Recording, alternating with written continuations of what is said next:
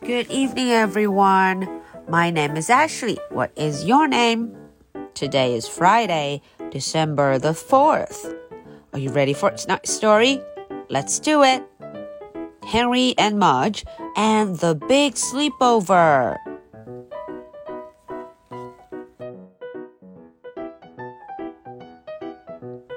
小朋友们晚上好，我是 Ashley，又到了我们周五绘本故事的时间啦。 在今天的故事中啊，我们要跟着 Henry Mudge 去参加一次派对。这个聚会，这场派对可不一样呢。It's a sleepover，要到别人家里过夜。哦，看起来 Mudge 跟 Henry 已经等不及了。我们一起来瞧瞧吧。Henry and Mudge and the big sleepover. Rainy popcorn. Henry and Henry's big dog Mudge were playing outside one day when Henry got a phone call. It was Henry's friend, Patrick. I'm having a sleepover Saturday night, said Patrick. Can you and Mudge come? Henry's mother said yes. We'll be there, said Henry. Patrick told Henry to bring a pillow, a sleeping bag, and a flashlight. Cool, said Henry. And don't forget Mudge, said Patrick. Henry would never forget Mudge. We're going to a sleepover, Mudge, said Henry. Mudge wagged. We'll stay up late, said Henry. Mudge wagged again. And watch monster movies, said Henry. Mudge wagged some more. And eat a lot of popcorn, said Henry. Mudge jumped up and did little dance. Next to crackers, popcorn was Mudge's favorite food. He liked to catch it in the air.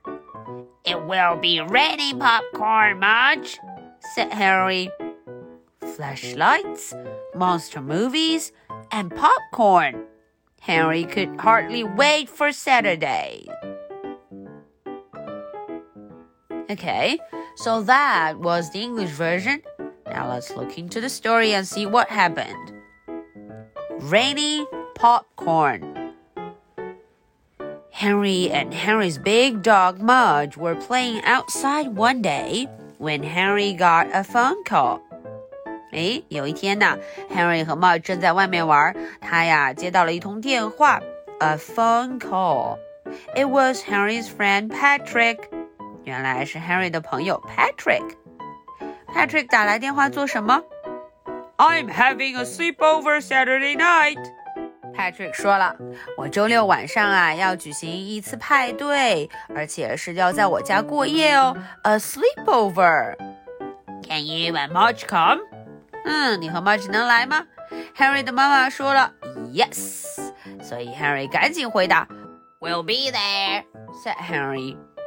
Patrick 叫他要带上很多东西，都有哪一些？A pillow, a sleeping bag, and a flashlight。哦，要带上枕头，a pillow。啊，还要带上睡袋，a sleeping bag。还要带上手电筒，a flashlight。Cool. And don't forget Mudge. 嗯，Patrick 说了，别把 Mudge hmm, 给忘了。Henry 怎么会忘了 Mudge? 呢？We're going to a sleepover, Mudge. Henry 就跟 Mudge 说了，我们啊要去参加一次 sleepover，去别人家过夜喽。Mudge wagged. Mudge 摇摇尾巴。We'll stay up late. Oh, 哦，Mudge 又摇尾巴。我们会哦熬夜，睡得很晚呢。and watch some monster movies. 还要看一些哦怪兽电影。Mudge wagged some more. And eat lots of popcorn. 哦，这一句是 Mudge 最喜欢的了。我们会吃好多的爆米花。Eat lots of popcorn. Mudge jumped up and did a little dance. 看看 Mudge 砰的跳了起来，还跳了一会儿舞。Next to crackers, popcorn was Mudge's favorite food. 嗯，除了这个 crackers 饼干以外啊，popcorn 就是他最爱的食物了。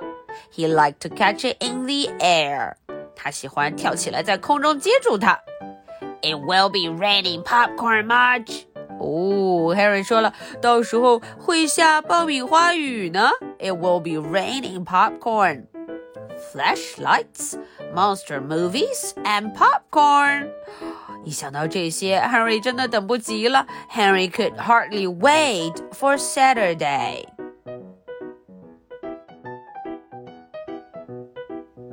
Okay, so that was the story for tonight. Now, are you ready for my two questions? Question number one What did Henry bring for that sleepover? 哎，这个问题问的是 Henry 呀、啊，去这个 sleepover 去这个派对的时候，他都带了什么？What did he bring with? Question number two. Why did Mudge wag and wag again? 哎，这个问题问的是为什么 Mudge 一直在摇尾巴？是什么让他这么开心呢？Why did he wag? Okay, so this is the story for Friday. December the 4th. My name is Ashley. What is your name? So much for tonight. Good night. Bye.